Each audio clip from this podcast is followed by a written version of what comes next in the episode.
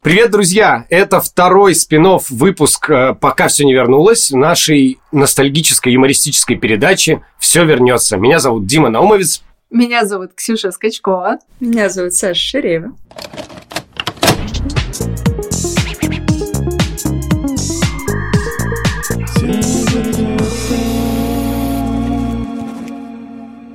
Вы наверняка знаете и про нашу ностальгическую юмористическую передачу «Все вернется», о том, что мы вспоминаем там события и истории из своего детства и юности. А в этих спин выпусках мы просто рассказываем о том, как мы сейчас живем, проводим какие-то конкурсы, отвечаем на ваши письма, сообщения. И вот сегодняшний выпуск – мы посвятим тому, что поотвечаем на ваши вопросы, которые вы задавали нам в социальных сетях, а еще подведем итоги двух конкурсов, которые были у нас в одном из предыдущих выпусков. Наконец-то! Эти выпуски вышли когда? Осенью. Да. И мы вот только сейчас будем разыгрывать футболочки и праздновать победу. Как вы думаете, люди... Помнят ли люди вообще? Да, считают ли все это время они нас кидалами? Да, я думаю, да. Не, это, знаете, это как э, посылка, которая затерялась, и через год тебе дошла, и ты уже и не ждал, и забыл про это, и то топ, подарочки. Мы как херовый Алиэкспресс, короче, даже хуже. Итак, мы сегодня хотим отвечать на вопросы. Мы собирали вопросики в Инстаграме, вообще в наших соцсетях. Я их все скомпоновала, и сейчас я вам буду их задавать, а в конце буду на каждый еще отвечать сама. У нас было два вопроса, очень похожие. Сейчас э, Дима скажет, чем они были похожи, наверное. Первый – это вопрос про самое нелепое собеседование, на котором мы были или о котором мы слышали. А еще вопрос о том, что «А как же мы познакомились? Ведь мы такие разные». И это правда, не могу не согласиться. Итак, наверное, кто-то из нас знает ответ. Дима. Нет, нет, обычно ученица делала так. Ксюша. Пожалуйста, пожалуйста. А ты забыл привстать еще с Да, да, да. Никто не любит таких, Дим. Пусть дай другим ответить.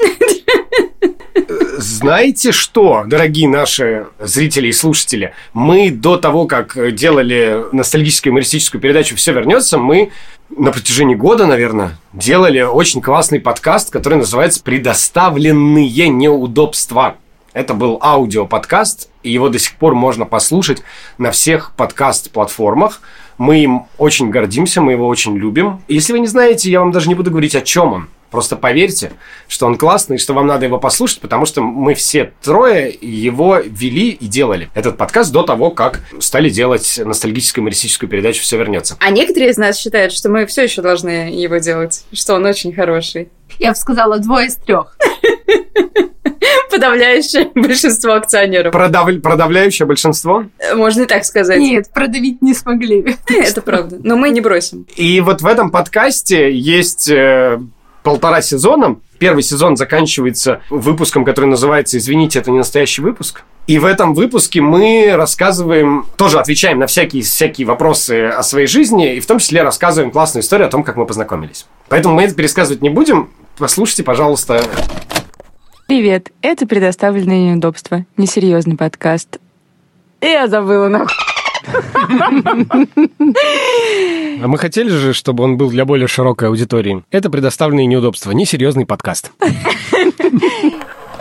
Давайте дам тизер. Ксюша там меня обзывает. Вау. Второй сезон закончился на двух выпусках. Потом как раз началось то, что некоторые называют специальной военной операцией. Специальной военной как она, господи, называется? Специальная военная операция, Военная, да? да? Да, кто-то называет специальной военной операцией, кто-то называет это войной. Вот это началось, и на этом предоставленные удобства остановились. Вышло два выпуска, и второй выпуск второго сезона назывался «Извините, вы нам не подходите». Он был посвящен целиком теме собеседований. И в том числе мы там рассказываем про те собеседования, с которыми сталкивались мы. Блин, я вспомнила, это такой разрывной выпуск. У нас есть гости, которые рассказывают про то, как он проходил собеседование на детекторе лжи. И это очень смешно. В общем, приходите слушать. Классный подкаст был. Чего мы его не записывали? Вообще отлично. Там Вообще. были шутки про клеммы на сосках. Давайте, если этот спин соберет 100 просмотров. записывать. Наша планка. Типа один лайк, один лайк, и мы возвращаемся. Мне кажется, Ксюш, мы еще чуть-чуть, знаешь, вот это продавили на миллиметрик. Ну, потихоньку, вода камень точит, говорят. А кто говорит, Саш? Бабушка моя. Не вижу смысла ей не верить. Ребята, с- грустный сейчас будет вопрос. Самое счастливое воспоминание из вашего детства? А почему грустный? Да потому что вы говорили, что у вас нет их особо. Ну, блин, мы это между собой говорили. Зачем ты это рассказала? Сейчас будут выдуманные истории, о которых невозможно молчать. Не, вообще, я могу начать. Э, Когда мы с вами это обсуждали, я, помните, у вас еще спрашивала, какой возраст считается детством, потому что э, у меня есть очень счастливый день, но мне было, наверное, 17 лет. Но я все еще считаю это детством. Или 16. В какой... В каком... Это в этот момент детство закончилось, нет? Не, ну вообще практически, да. Не, давайте я расскажу. Типа, это лето после 11 класса, и вот тот момент, когда все сдают экзамены в вузы и ожидают списков, то есть уже прошли все экзамены, и ты ждешь списков, поступил ты или не поступил. Вот я не знаю, как было у вас, но у меня это было огромное давление. То есть вот если ты не поступишь, то у тебя как будто бы жизнь вот немножко уже все пошла по другой не очень удачной колее, потому что я знала, что там мне родители не смогут оплачивать обучение, то есть я точно не буду учиться, значит, на очном, значит, это будет какая-то заочка, либо я год не буду учиться, буду работать. Ну, короче, вокруг этой темы было очень много давления и переживаний. Вот у вас, не знаю, так было или нет, вот э, я не знаю просто, как сейчас у теперешней, теперешней молодежи. Я думаю, у всех по-разному. Кому-то пофигу, ну, типа, кому-то очень важно. Разные люди бывают. Но все, что ты описала, это стандартный путь в Ижевске, на самом деле. Там как бы люди не особо ебываются. Ну, это тоже хороший путь, считается. Не, ну вот у меня, может быть, там, мне так родители и круг, э, с которым я общалась, он шел, что Михаил? ты должен... Как зовут дочку? Он уже тогда умер. Я просто себя чувствую сейчас, как его зовут, Дмитрием Гордоном. И поэтому было очень много напряжения. А еще я не могу сказать, что я тогда как-то все супер классно спланировала. Я поступала всего в два вуза.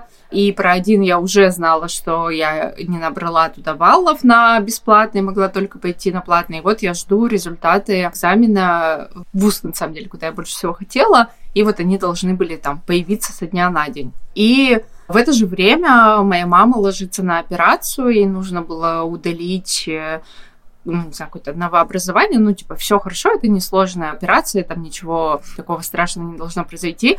И вот в один день совпадают два события. То есть назначили маме день операции, и в этот день должны вывесить результаты поступивших на математико-механический факультет, на который я поступала. Вот я приезжаю в этот вуз, на улице примерно плюс 35, то есть супер жарко.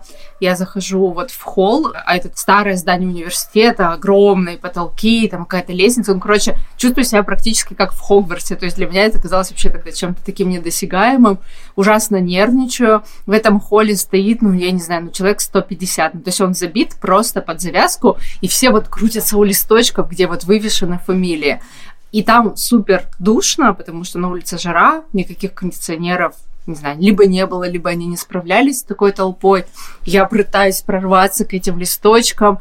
В этой толпе я вижу, что кто-то плачет, кто-то там типа обнимается счастливый. Слышу такой крик. Здесь девушка в обморок упала, вызывайте скорую. Ну, то есть какая-то атмосфера просто супер напряженности. Я вот хожу к Ты этим на нее наступаешь. Не, ну серьезно, это было очень-очень эмоционально. Ну, типа, и нервно, и страшно. Ну, короче, я не знаю, как будто бы ты... Не результаты поступления, не знаю, вопрос жизни и смерти у тебя решается. И вокруг еще такой накал эмоций абсолютно разных. Ну, я подхожу, там, нахожу там с какого-то 50-го раза свою фамилию среди всего этого огромного списка. Поступила на бюджет, все круто. И тогда не было сотовых телефонов, ну, у моей мамы и не было, я никак не могла с ней связаться, я понимаю, что ей будет супер важно узнать этот результат, и я тут же еду к ней в больницу, захожу к ней в палату, она вот лежит после операции только, то есть она еще очень э, слабая, не отошла от наркоза, ну, то есть вот прям видно, что очень обессиленная, и я ей говорю, мама, я поступила, и она начинает плакать просто вот от счастья. И это был такой трогательный момент. И вот всегда, когда говорят, типа, вот какой-то момент э, самого сильного эмоционального переживания, ну, позитивного, я вот вспоминаю этот день. Вот. Ну, и, может сказать, детство закончилось. Все, ты поступила в ВУЗ, прощай, школа, все дела. Вот. А еще в этот же вечер мы пошли пьянствовать с друзьями, и это... Не так, не так трогательно, конечно. Да. Нажрались, там было три парня, короче, вот это было... И тут я поняла, вот это счастье. Ну, Эй, так хорошо, хорошо история шла потом в конце там. Вырежем. Впервые я смешала в тот день водку и пиво. Ребят, вот это... И тут я поняла, жизнь хорошая жизнь штука. удалась. Да. Во-первых, я вспомнил тоже вот эту давку у листочков, но нас там давилось мы с мамой и еще какая-то девочка с мамой. Ну, ну как бы так. То есть не, не самый популярный вуз был. Не самый популярный вуз, э, факультет культуры и искусств. Главным основанием для поступления был творческий конкурс. Ну, в общем-то, в несколько этапов надо было сдавать там какой-то танец, там посадобль какой-то, там, не знаю, там стихи рассказать. Я читал монолог Господи, Гришковца. У нас разное детство. Да. У меня два сложнейших экзамена там по математике, русский а у меня типа жонглируют тремя шариками одновременно. Не, этими невидимыми. Да-да-да. Набросьте еще не один. Не верю, не верю. Вот, нет, у меня был ЕГЭ по русскому, ЕГЭ по истории, но самым главным был все-таки вот этот творческий конкурс. И я помню, что я читал Гришковца монолог из э, пьесы «Как я съел собаку» под музыку Яна Тьерсена. Это саундтрек из «Амели». Может быть, помните, там uh-huh. пианинка такое. Я что-то еще там какой-то пластический этюд делал. Ну, короче, что-то там делал. И в итоге я получил 100 баллов. Представляете? 100 баллов. Ну, типа максимальный балл.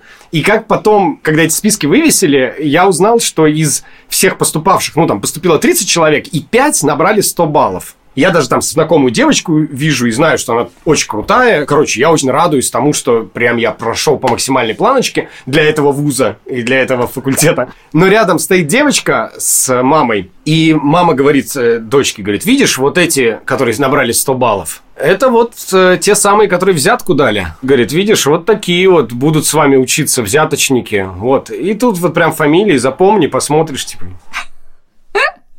Блин, я думаю, кто-то просто не умеет Просто монологи Гришковца. пластичный. Да. А ты не сказал ничего ей? Я нет, мы посмеялись с мамой и ушли. Это, подожди, это твое самое счастливое детское воспоминание? Нет, это Ксюшина самое счастливое воспоминание.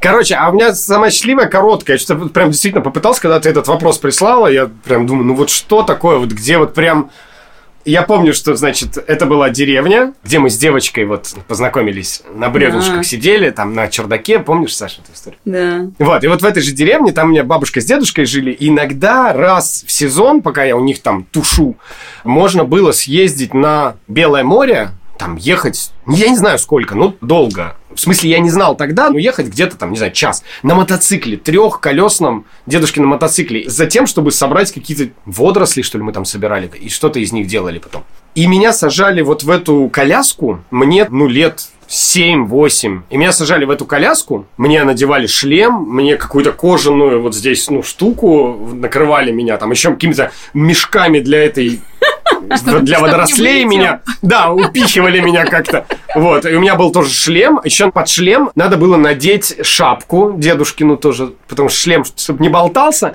ты там надеваешь несколько шапок, шлем. Дедушка тоже, дедушка выглядит просто как в клипе Daft Punk. Он тоже, потому что у него там шлем, вот. Под шлем я помню, что он как-то и шапку, и кепку еще, по-моему, надел. Ну, что там, что там мягко было. И все, и он садился, как бы как-то с ноги его с таким звуком, значит, заводил вот этот свой мотоцикл. И дальше мы ехали куда-то по деревенским дорогам. Ну вот мы ехали пять минут, потом деревня заканчивалась, начинался какой-то лесок, и мы ехали. И я прислушивался к себе и задавал себе один вопрос. Вот достаточно я уже покатался. Вот если мы прямо сейчас развернемся и поедем домой, я буду счастлив мне уже хватило вот этого путешествия или еще нет? И в какой-то момент я думаю, да, в какой-то момент я помню, слушай, а когда мы собираемся разворачиваться? Потом я думаю, сколько мы будем еще ехать? Вот. Ну и, в общем, так вот там несколько часов мы туда ехали, потом гуляли по этому берегу, собирали водоросли, и потом столько же ехали назад. И я возвращался и понял, что я абсолютно счастлив. Ну, то есть я в душе рассчитывал на то, что меня покатают. Ну, это же вот как покатушки такие, что меня покатают, ну, не знаю, 15 минут, 20, а мы ездили несколько часов, полдня просто на этом мотоцикле. И это было просто абсолютное счастье. И я так на вашем фоне сейчас буду выглядеть не очень хорошо. Ну ладно. Впрочем, Я когда- ничего нового. Это из-за тебя все, потому что ты не те акценты расставляешь в моих историях. К вашим родителям приходили в гости какие-то их друзья такие, ну, посидеть? М-м. У меня родители какие-то некомпанейские. В мою бытность нет, я поздний ребенок. Когда у меня был брат молодой, ну, у нас 14 лет разница, вот у него были какие-то тусовки, он постоянно рассказывал, что какие-то люди приходили, курили, пили у нас дома. И я поверить в это не мог, потому что я поздний ребенок. Уже все. Вот, когда я была маленькая, к нам постоянно в гости приходили друзья мамы, друзья отчима. Ну, они что-то выпивали, значит, разговаривали, и все очень добрые уже были под вечер. А я сидела, и, и когда люди приходят в гости, если есть ребенок, они постоянно его, ну, как-то взаимодействовать с ним начинают. И один друг отчима, он постоянно хотел мне дать денег на карманные расходы, и там, значит, то пятихаточку мне подсунет, то соточку. Мама такой, ну не давай ей деньги. Он говорит, типа, мы ей не скажем. Я, значит, лежу, жду уже, пока все уйдут, и он мне скрученную купюру сует и говорит, маме, типа, не говори. И уходит. Я думаю, хорошо. Я дождалась, пока, значит, мама куда-то отвлеклась. Я достаю эту купюру, значит, разматываю. Тысяча. Я просто охренела. И, типа, тысяча ру... А мне лет... Ну, это уже школа. Давай скажем, что на эту тысячу примерно можно было. Я сейчас расскажу. Я не помню. Но я скажу, что я купила. И вот, значит, мне это тысяча. Я маме не говорю. А мама еще поворачивается и говорит, «Ну чё, денег он тебе опять сунул? Я говорю, нет. Никто мне денег, говорю, не совал.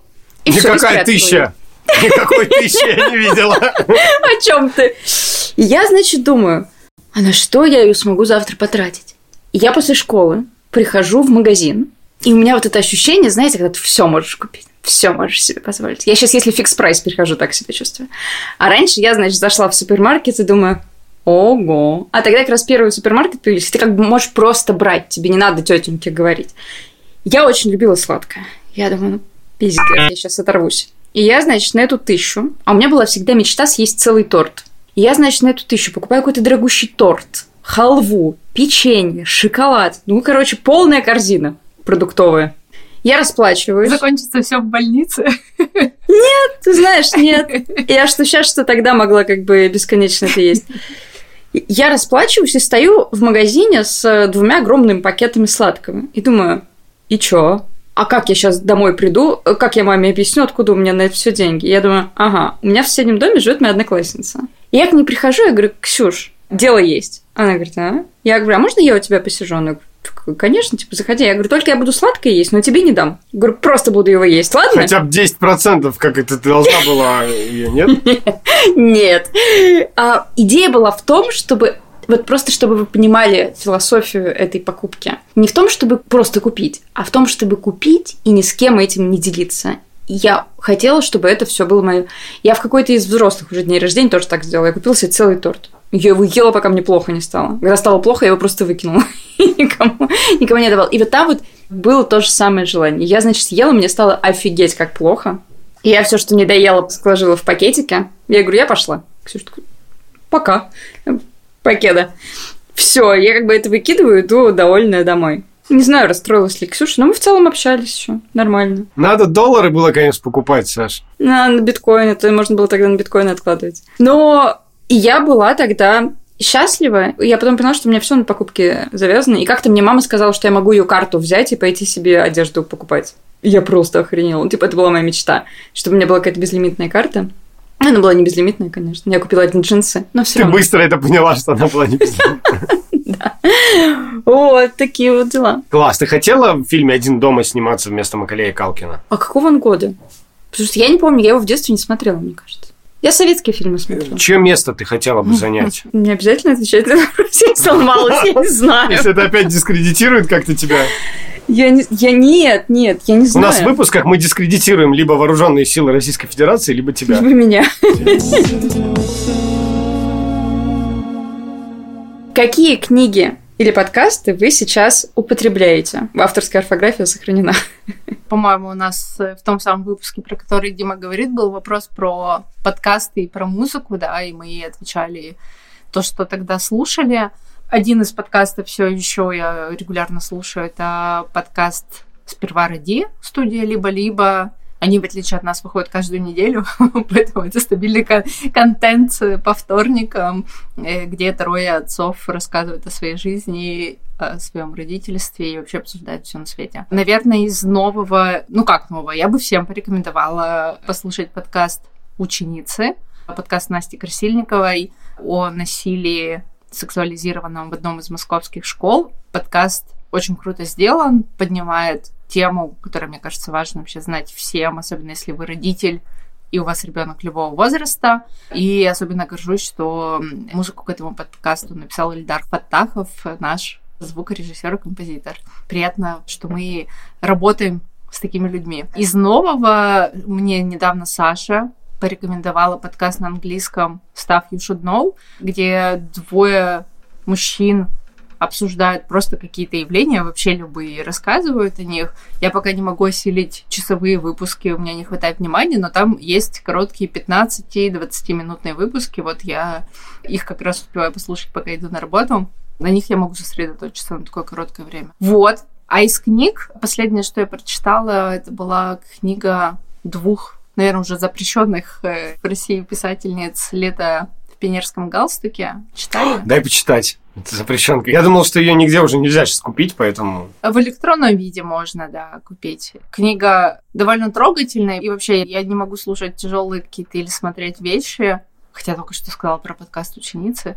Какая-то я сегодня противоречивая. Короче, я хочу слушать и читать добрые истории про любовь, особенно подростковую, обожаю. Поэтому посоветуйте мне что-нибудь в комментариях такое доброе, светлое, с хорошим концом. Про подкасты. Ксюша говорит, что она бы порекомендовала всем послушать ученицы подкаст, а я не порекомендовал бы, а рекомендую обязательно послушайте подкаст ученицы. Я всем уже знакомым и друзьям прожужжал про него уши. Мне кажется, особенно важно его послушать мальчикам, мужчинам и молодым людям, Потому что вот в основном, я так посмотрел, специально зашел в э, соцсети этого подкаста и увидел, что в основном его комментируют э, девушки. И только каждый десятый, где-то там, за каждый пятнадцатый, может быть, комментарий от молодых людей. А мне кажется, это, ну, ожидаемо, что эта проблема в большей степени волнует и привлекает внимание девушек. Но на самом деле в большей степени это как раз это надо послушать э, молодым людям. Вот, очень крутой подкаст, очень крутая работа. Это действительно, кажется, самое крутое, что я слышал в подкастинге, цельное такое. И особенно я бы хотел, кстати, вот Ксюша не сказала про это, э, музыку к этому подкасту написал Ильдар Фатахов. Там шикарная просто музыка. Еще дополнительный э, здесь особенность в том, может, вы не знаете, но Эльдар написал музыку и для все вернется, музыкальные наши заставки, отбивки. И я когда слушал, об этом думал тоже, что это просто невероятно. Ксюш, короче, ты всю мою речь а, вот. Не, ну мы послушаем в записи обе и выберем наилучшее. Ильдар, мы так хотим с тобой работать. Видишь, как мы два раза тебя упомянули. Я помню, что в прошлый раз почему-то мы с вами не сказали ничего про подкаст «Базаров порезал палец», который мы тоже с вами все слушали, и я его тоже всем знакомым горячо рекомендую. Там психолог и преподаватель литературы рассказывают о классических разных литературных произведениях и на примере героев разбирают различные психологические ситуации. Ну, короче, это очень сложно описать, но очень классно слушается. Классный, как Ксюша любит говорить, инди-подкаст. Ребята делают его сами, не с большой студией, и хочется им пожелать всяческих здесь успехов. И третья вещь скажу, тоже всем сейчас ее рекомендую. Это не подкаст, а YouTube-канал, называется «Коллектив». Невероятно просто тоже инди ребята, которые делают э, что-то типа профессии репортер в современном 2023 году.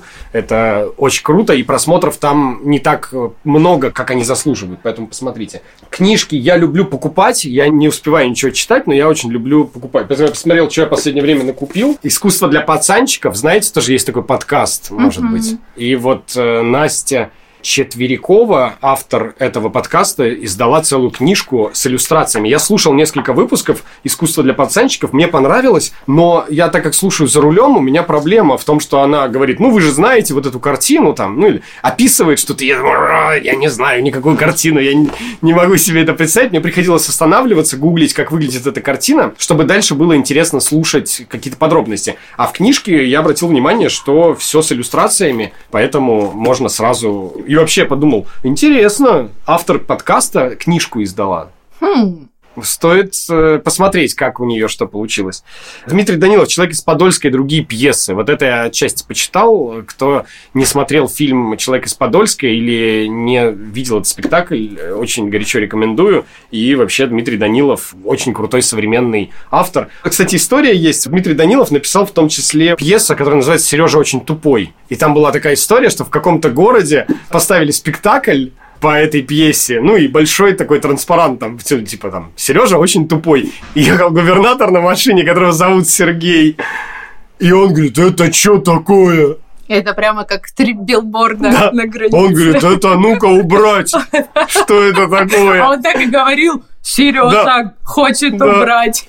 Да, он говорит, это что такое, а? И это, я думаю, что... Я в этот момент думал, что Дмитрий Данилов, прекрасный драматург, не мог даже такого сюжета придумать, что какой-нибудь губернатор увидит и оскорбится. Это просто невероятно. Третья книжка, которую я купил, еще не дочитал, называется «Значит, ураган». Егор Летов «Опыт лирического исследования». Просто длиннющая статья с размышлениями автора о феномене Егора Летова. Надеюсь, когда-нибудь все это дочитаю. Дима, а сколько процентов книг ты читаешь? Я читаю по 10% в каждой книге одновременно. Ну, то есть одновременно читаю 5 э, книг. А дочитываешь ты сколько? Дочитываю примерно каждую десятую. Все понятно с первых страниц обычно. Очень смешно же, я не помню, вам рассказывали, нет, я какую-то книжку читал про то, как делать подкасты. И я прочитал первые 20 страниц, открыл заметки и начал писать концепцию предоставленных неудобств, ну, как они могут выглядеть. И все, и, и закрыл книжку. Блин, как бы. Дим, да читай. Может, там Да. это как добрать миллион подписчиков наконец-то будет. Может быть, там есть ответ на этот вопрос. Я думал, что, может быть, не зря они еще там 300 страниц написали, но... Наверное, да. Ладно, Саша, рассказывай про свои книжки и подкасты. У меня три, как и надо было. Я не знала, что можно шесть. А три-то тех, три тех, я думал, нет? Нет, три штучки всего. Ну что ж, у меня только три, потому что я не перестала успевать вообще какой-то топ-контент потреблять. И я могу только слушать, пока я гуляю с собакой. И я слушаю по утрам лекции по истории, религии и по философии. Есть такой лектор Андрей Зубов. Когда я рассказала про него в Инстаграме, мне знакомый написал, что он вообще-то империалист. Я говорю, не знаю, он типа в Парнасе заменил, кажется, Яшина, что ли, или где-то еще. Но он такой традиционных ценностей, по нему, конечно, слышно иногда. Он, когда рассказывал про Вальпургиеву ночь, он говорит, ну, гадость. Ну, вот там, конечно, вы, вы представляете, какая там гадость происходила. Ну, вот это все, вот это вот было. Вот, такое. Но он очень страстный. я он наконец-то прямо- узнал, что такое традиционные ценности, потому что Ну, вот, эти, да, скрепы. в Тиндере много часто встречаю, девушки пишут, я за традиционные ценности. Я думаю, Они вот это э, шабаш хотят. Вот если бы все лекторы были такими, мне кажется, много бы очень образованных людей было, потому что он прямо горит тем, что он делает. Он рассказывает, он прямо он вовлечен в это, он рассказывает об этом с эмоциями. Если он рассказывает про концепцию какой-то философии, он прямо спорит, переспоривает. Это у него какая-то внутренняя дискуссия про это случается. И про религию то же самое. Вот он с большой страстью рассказывает про иудаизм, про ислам, про древнюю религию Месопотамии, про все, все, все. И я тоже, чтобы не забывать это все, я подруге войсы потом записываю. То есть я прям гуляю, делаю заметки, а потом ей как бы пересказываю самые интересные моменты, поэтому я тоже немножечко религоведка теперь получаюсь. И я тоже с прошлого года все еще слушаю «Закат империи». Это исторический подкаст, где рассказывают про историю с необычной стороны, про секс, рок-н-ролл, панк. все не, все не закатится, да? Никак, да. Это, да, продолжительное время. Закатывается. Пока. И очень классный все еще подкаст. Мне кажется, у него уже много-много-много сезонов, часовые выпуски, и все равно я каждый-каждый жду до сих пор и слушаю с большим удовольствием. А из новых подкастов я зачем-то продолжаю слушать «Женский срок». Это про судьбу женщин в колониях, в российских. И его слушать тяжело. Ну, я не могу остановиться. Мне не очень близок стиль ведущих, но сама информация, она очень остается во мне каким-то следом, потому что Там много каких-то страшных вещей про то, как женщины живут в колониях выживают. Но много каких-то хороших. И с одной стороны, когда я слушаю этот подкаст, я думаю, что мне надо срочно уехать из России, потому что я очень боюсь попасть в тюрьму. Я не хочу так жить. А с другой стороны, я слушаю и думаю, там тоже есть жизнь. Даже если, не знаю, так случится, я почему-то попаду в тюрьму, выжить можно. Крест на этом не поставится на жизни. Поэтому, с одной стороны, духоподъемно, с другой пиздец. Вот. Скиньте, пожалуйста, дорогие читатели, слушатели, зрители, скиньте, пожалуйста, Саше каких-нибудь подкастов про то, как хорошо в эмиграции. Зачем? Я и так туда собралась. Нормально. Ребята, все ли у вас ок с работой? Повлиял ли как-нибудь на нее переезд? Да, насколько это возможно, в том плане, что я не меняла компанию, продолжаю работать в Яндексе, делать поддержку в одной из бизнес-групп. Было тяжело, пока мы не нашли няню. Как только нашли няню, я стала ходить в коворкинг. Жизнь как-то вернулась в свою колею. Тяжело работать, когда часть команды в Москве. Это, наверное, вот сейчас самая такая неприятная штука, потому что ездить, конечно, так часто в Москву, в Санкт-Петербург невозможно. Но я на все пока смотрю оптимистично в этом плане. Да, у меня такая же ситуация. Я тоже остался работать в Яндексе. Тоже, как мы рассказывали в предыдущем спин выпуске перебрался в Белград и работаю сейчас там. Очень рад, что в офисе видеть э, Ксюшу встречать, встречать еще много людей, уже достаточно много коллег переехало.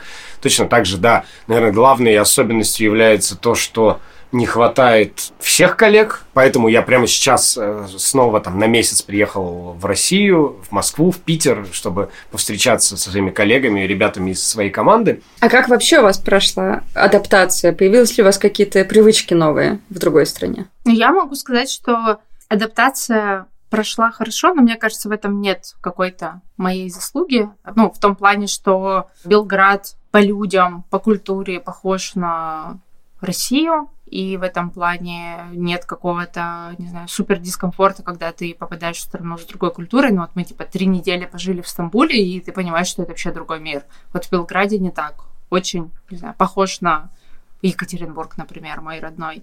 Так вот, говоря про то, почему нет тут моей заслуги, потому что очень сильно помогает то, что у меня не было смены работы, что есть куча чатиков, где можно найти ответ на любой вопрос, что пока не было каких-то, не знаю, сложных ситуаций, что надо там пойти в больницу и так далее. В общем, все идет лайтово, и я общаюсь к сожалению, к сожалению, с Тимой и с русскими только ребятами. Ну, то есть у меня пока не хватает, там, не знаю, личного ресурса начать полноценно учить сербский, как-то влиться в сербское комьюнити, поэтому, ну, такая адаптация сейчас идет по лайту. Я хочу, конечно, по-другому. Ну, в смысле, мне кажется, если э, в моих планах, а в моих планах быть здесь в ближайший год, то надо, конечно, больше вовлекаться в местное сообщество. У меня это ну, не получается. Ну, как не получается, я это не делаю сейчас и за это очень себя ругаю. А ты, Дим? Ну, я вот э, подумал, и кажется, что единственное, что изменилось, что я впервые за долгое время стал учить совсем незнакомый язык, и мне очень интересно, я люблю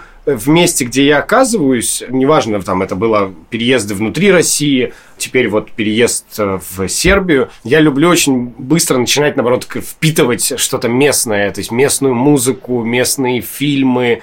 И не так давно я понял, что я сидел целый час и переводил какой-то, ну, как мем, ну, видеоролик, рилс какой-то с сербского, потому что я половину понял, а половину как бы не понял. Но я понял, что если я все переведу, то мне будет очень смешно. Я все перевел, и мне было очень смешно. Вот, и я понял, что это кайфово, и меня уже в плейлистах штук пять есть любимых песен на сербском. Ого. Ну вот теперь я чувствую себя еще ужаснее, чем до Да, я уже почти выучил язык.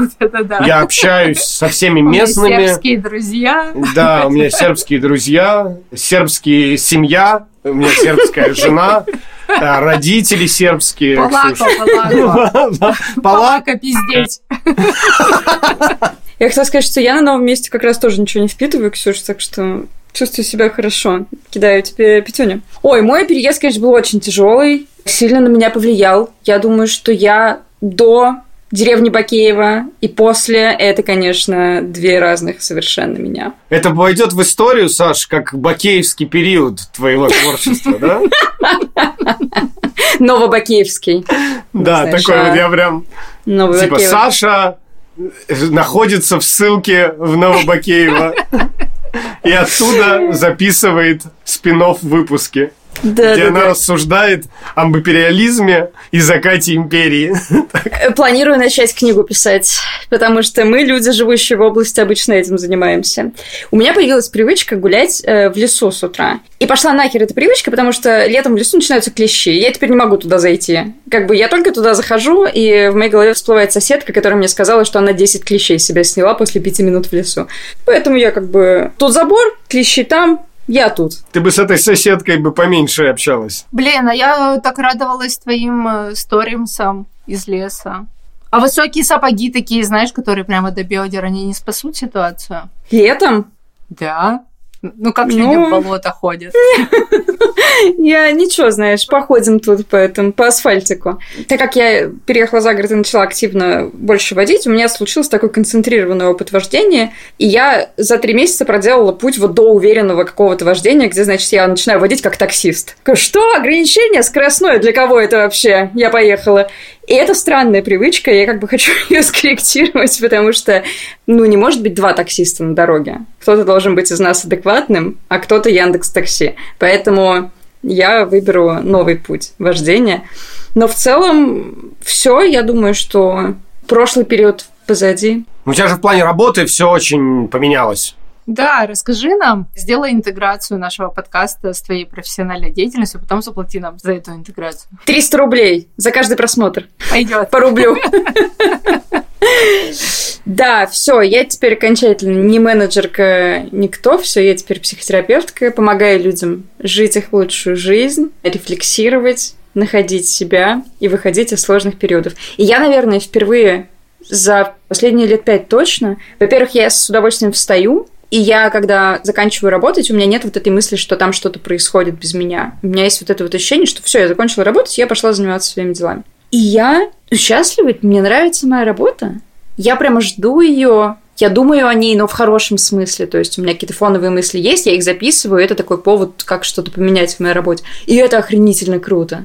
Поэтому, если кто-то, слушая эту передачу, долго думал, что надо уйти с нелюбимой работы, вот где-то там есть что-то лучше, блин, точно есть. Мне кажется, можно найти то, что тебя заряжает, и э, прекратить страдать, как я страдала. Так что я очень рада. А если кто-то хочет попасть на консультацию к Саше, то я скажу, что там просто осталось полтора свободных места. Да, знаете, совмещать подкасты и терапию это сложно довольно. Только для избранных теперь. Спасибо. Спасибо за Саш, мы, мы гордимся тобой и немножко завидуем. О, это приятно. Пойдемте дальше. Дима, расскажи нам, это к тебе вопрос. Вот э, подписчик переживает, что тема для ностальгии вообще скоро закончится. А что дальше? Мы-то с Сашей будем предоставлены и неудобства делать. Да, господи. Да. Там никогда тема не закончится. Во-первых, я не понимаю, как может закончиться темы в прошлом. Прошлое, ну, оно постоянно увеличивается. Но ведь юность у тебя одна. 15 лет назад у меня было всего лишь 20 лет прошлого. Теперь у меня уже 30, почти 5 лет прошлого, представляете? У меня уже есть истории про 2022 год. Вы не хотите слышать? У меня есть истории про 2020, 2021. Я знаете, как на старости лет задолбаю всех этими историями. Но ведь когда они станут историями твоей юности, тебе будет 60. Ты считаешь, что 35 это не юность? Нет, это 35 будет юностью, когда тебе будет 60. А вот сейчас истории про твои 20 лет, там от 15 до 20, вот они, видите, уже заканчиваются. Послушайте, пока это не главная наша проблема. Давайте так. Надо решать, меня всегда учили проблемы по мере их поступления. Сейчас у нас есть тем примерно на 15-20 выпусков вперед. И наша главная проблема – это классно снять эти выпуски, и чтобы как можно большее количество людей эти выпуски увидело. Потому что очень тяжело снимать выпуски, придумывать их, записывать их, монтировать, э, когда их смотрит мало людей. Их должно смотреть много людей. Вот. И нам нужно решить вот эту проблему. Да, я тоже подумала, что самое время и место рассказать или напомнить, что у нас есть аккаунт на Бусти. Для тех, кто не знает, Бусти это платформа, где подкастеры, стримеры, известные, не очень известные люди могут выкладывать свой контент, а их подписчики этот контент видят и донатят. Соответственно, у нас там тоже есть своя страничка, мы выкладываем туда все не вошедшее из выпусков, и это то, что оно не вошло, это не значит, что оно не смешное. Там есть очень легендарные истории, которые просто по таймингу не вписались. Смешное просто не всем. Нет, все смешные, не верьте ей. Наши спин со следующего раза мы тоже будем выкладывать только туда. Подписывайтесь, пожалуйста, либо делайте разовый донат. Подписка стоит, хотел сказать, довольно недорого. Как принято говорит, это ведь как чашка кофе. Говорят так еще? Хуй тебе у вас там в Белграде чашка кофе в динарах. Уже пять лет я про эту чашку кофе слышу. Сколько я не допил кофе из-за всех. А что можно купить за 299 рублей? Прокладки. Это стоит всего лишь как упаковка прокладок. Ну вот, вот А, туалетная бумага, кстати. 8 рулонов. Но нет, мы не можем попросить людей отказаться от туалетной Да. бумаги. Ребят, подумайте, что вам важнее, прокладки, туалетная бумага или поддержать нас? Что вам дает большее чувство Мя- уверенности? Сухость и комфорт. Да. Слушайте, ребята, не знаю, ну четырехслойная туалетная бумага мне дает, ну, типа, достаточно комфорта для того, чтобы я, Попробуйте, например, не ребят, платила кому двухслойную и разницу донатить нам. Ксюша, зачем нам нужно эти деньги? Чтобы покупать четырехслойную туалетную бумагу себе? Вот, ну, ты же все уже правильно сказал. У нас есть э, тема как минимум на 15 выпусков. Сами записи мы, во-первых, в каком-то довольно обозримом будущем хотим вернуться в студийные записи, и это стоит Не как чашка кофе. дорого, в отличие от подписки на нас, да.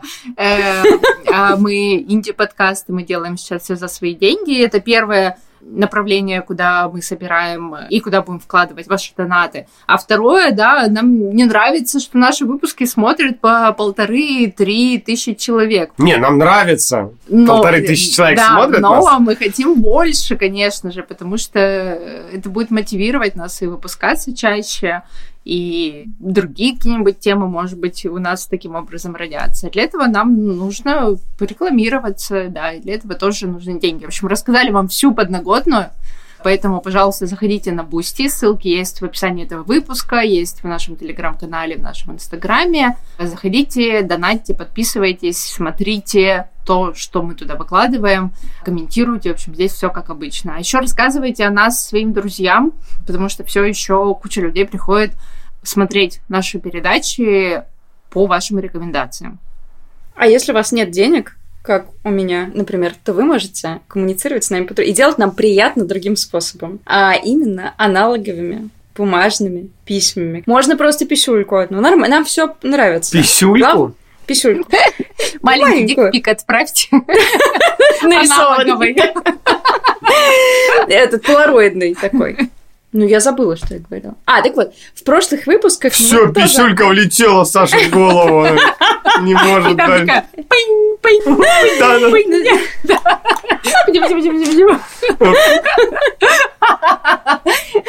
Я надеюсь, на монтаже тут появится пенис маленький нарисован.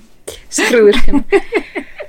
В прошлых выпусках мы тоже анонсировали абонентский ящик. И вы можете спросить, господи, ребят, что вы постоянно говорите про абонентский ящик, как будто он у вас только появился. Но в каком-то смысле так и есть. Потому что сначала Дима очень сильно подсуетился и много потратил энергии на то, чтобы зарегистрировать нам прекрасный абонентский ящик под названием «Все вернется». Но оказалось, что это не работает. Если там не хватает буквы или точек над «е», или вопросительного знака, то письма никуда не доходят. И мы потеряли часть писем, к сожалению. Поэтому мы не стали грустить, потому что писем нам хочется, а вам хочется их писать, мы знаем. И мы завели новый абонентский ящик, совершенно заурядный. Там просто цифры. Но чем проще, тем система более рабочая. Поэтому пишите нам, пожалуйста, письма, рассказывайте о том, как у вас дела, на какие темы вы бы хотели увидеть или услышать в выпуске. Может быть, вы что-то хотите узнать о нас, а может быть, что-то хотите рассказать нам о себе. Присылайте нам любые истории из прошлого, из настоящего, фотографии, дикпики, все, что хотите. Мы будем очень ждать ваших писем. Да, наверное, вас вот, ну, действительно может как-то останавливать осознание того, что, типа, а что писать? Ну, вот раньше писали люди просто так. Просто обо всем, что на душе. Поэтому вот мы вас именно к этому призываем, да. Пишите нам просто письма, и мы их еще, кстати, обещаем в спин выпусках э, читать. Последний вопрос тогда, ребят. Кто ваша любимая Черепашка-ниндзя. Я вот думала, почему спросили вот именно так черепашку, а не герой из черепашек ниндзя, потому что, конечно, мой любимый герой это Эприл. Она же всегда была такой секси, просто ролевая модель. Но моя любимая черепашка ниндзя или мой любимый черепашка ниндзя, они же все мужчины. Донателла, конечно же. Вы играли в детстве в игру на приставке Да, в черепашке да. ниндзя? Вот, и там, я не знаю почему, но мне почему-то казалось, что Донателло со своей этой огромной палкой, он там самый сильный и непробиваемый. Поэтому я всегда его выбирала как главного героя, а самый бесполезный был этот с нунчаками. Господи, я только хотела сказать, что мне нравился. Но вот в компьютерной Да что, он игре классно, он самый фигачил просто нунчаками. Ты чё? Может, я играть не умела, как бы я тоже не отрицаю. Короче, Донателло и его огромная палка. Мой Ксюша, по, походу, пенис залетел от меня. Донателло, его огромная палка. Господи. Дивочка, а у тебя? В оранжевом. Кто, Микеланджело был? С нюнчаками. Но главное, я помню, что он любил пиццу. И он был таким э, раздолбаем, что ли, самым из них. И он такой, а, такой туповатый был, типа. Ну, он какой-то Где пицца? был, да. Да, да, да. И, конечно, он у меня отзывался. Ну, вы знаете мою теорию, я несколько раз вам говорил, что детям, особенно моего склада, им отзываются все вот эти вот э, шебутные, глупенькие персонажи, типа Винни-Пуха, Незнайки, Буратино, они все такие должны быть немножко... Чтобы ребенок чувствовал, что не он самый тупенький и невоспитанный, а есть еще кто-то хуже него. Поэтому детям многим нравятся вот такие персонажи. И мне поэтому Микеланджело очень нравился. Я забыла, как зовут моего. Мне нравился тот, который с трезубцами, потому что мне казалось, что вот эти трезубцы... Рафаэлла. Рафаэлла. Это конфеты. Правильно. Хорошо, что пошутила. коммунист. Да, красный. Да. Я в детстве была коммунисткой, и он коммунист. Мы заодно. А еще я один раз работал на детском празднике и был черепашкой-ниндзя. В ростовой кукле? Да. А у тебя было там пиво внутри? Кто-то рассказывал, что есть такая типа полочка, и ты можешь пивасик пить. Не, я помню, что это было уже в Москве, когда я только переехал. Я помню, что это были очень дорогие праздники. Ну, в смысле, мы получали 3000 рублей, а праздник стоил типа 300 тысяч рублей. Что, для ребенка? Да, да, да, да, да, да, да. Это очень круто. Это загородные дома были. Мы где-то переодевались в тренажерном зале, в подвале. Сверху там был тоже какой-нибудь солярий, там несколько комнат, дом. Я помню, что на это, вот конкретно, когда были черепашки-ниндзя, там стояли везде вот эти шоколадные фонтаны по дому. Вы дети подходили, совали туда клубничку. Я глядел на все на это, думаю, блин. А дети все вот эти, для которых делали эти праздники, они всегда были очень недовольны и несчастны. И нам их родители иногда показывали, у них такой фотоальбом есть, и они говорят, вот это Валюше три года, принцессы в какие-то Винкс там. Вот это ей 4 года. Там, значит, что-то... И каждый год они все круче и круче. Вот уже вертолет прилетает, вот фейерверки. А ребенок, ну, на каждой фотографии все более грустный. Так грустно. Ну да, но у меня какая-то надежда появилась. То есть я перестала грустить, что я не была тем самым богатым ребенком, потому что, ну, очевидно, я бы перестала радоваться жизни. В 7 лет бы на антидепрессанты подсела. Сейчас тебе, тебе до сих пор покажи вот палец, ты счастлива. У меня низкая планка, это правда. Не, правда, низкая планка это очень хорошо, Саша. И для тех, у кого нет шоколадного фондю, мы хотим подарить сегодня, разыграть футболки наши. Да, обещанные у нас два конкурса, которые мы делали в выпуске про детские передачи, которые не вернутся. Мы там запускали конкурс на лучший комментарий к видео, в котором надо было рассказать о том, каких сейчас детских передач не хватает, и обещали за лучшие комментарии разыграть футболку травоядных. Полностью исторически воссозданная нами и нашей дизайнеркой Лерой Солодовниковой ручная штучная работа была сделана. У нас было два комментария, и они оба очень классные. Поэтому мы футболки травоядных отправляем две штуки. Мы собирали их на Ютубе, и, к сожалению, мы не знаем имен тех, кто оставил нам эти прекрасные комментарии. Давайте я вам расскажу про два сценария, две идеи, которые были в этих комментариях. Вдруг кто-то захочет воссоздать эти игры для нас. Значит, самый классный вариант в первом комментарии был про игры семьи и ребенка. И ведущий задает вопросы из детства родителя, а ребенок должен на них как-то отвечать. И наоборот. И это очень классно, похоже на такое сплочение семьи. Да, написал этот комментарий Петр Стариченко, 2916. Очень хорошо, Ксюша, что ты это прочитала, потому что я бы сейчас очень исковеркала. Петр Стриченко я там не увидела, конечно. А, Хорошо. И, значит, второй комментарий. Он ворует у Димы идею игры Потому что главный посыл там про вот эти вот региональные фразочки, их надо угадывать. То есть есть такие фразы, типа мультифоры, однерки, кагоньки и так далее, которые знают только те, кто живут в этих регионах. Вот можно было бы целую игру на этом построить. Так что Дима... А почему меня Кто воруют? делает? Потому что ты говорил, что ты хотел такое Ну да. делать. Ну вот, воруют. А, хорошо. А этот комментарий написал Chemical Bird 563. Chemical Bird. Что нужно сделать, э, господам? Да, напишите нам, пожалуйста, в личные сообщения, либо в Инстаграме, либо в наш бот. Не все вернется бот чтобы мы узнали ваш адрес, куда отправить вам футболку, и размер. Потому что так как два победителя, то мы будем футболки допечатывать и можем прямо сделать под вас, чтобы она точно была вам в пору. Поэтому пишите, Мгм. говорите, кто вы, мы как-нибудь хитро проверим, что вы это вы, ведь будет столько человек пытаться написать, чтобы выиграть наши Конечно, ты замечательные видела? футболки. Ты Да, у нас будут контрольные вопросы. Кодовое слово коммунизм. И второй конкурс в этом же выпуске был как раз про бумажные аналоговые письма.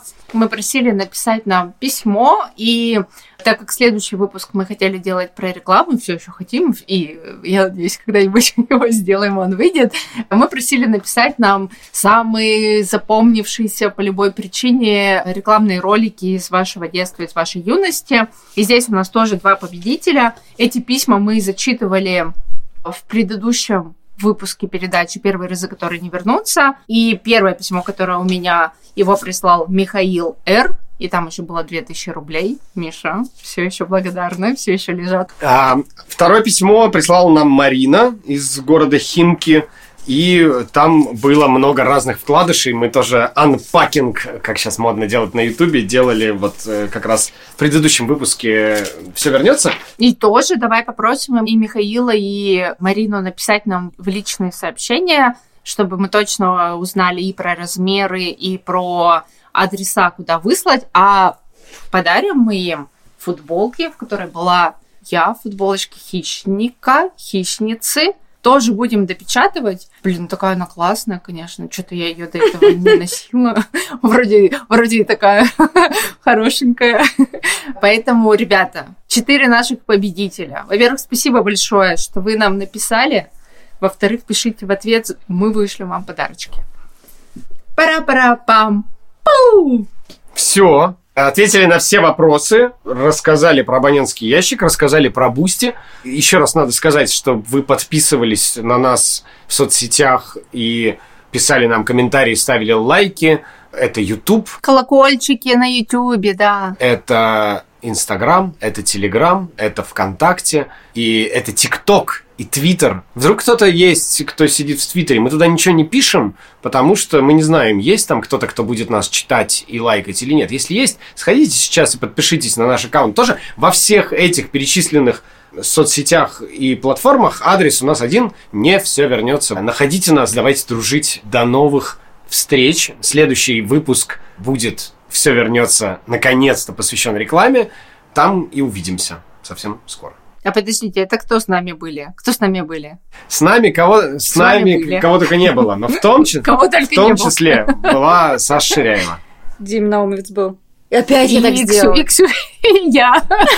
И Ксюша Скачкова, я. Никогда не понимаю, как это работает. Все, я Все, это были мы, мы были вас рады видеть, вы нас были рады тоже видеть. До новых встреч. Пока.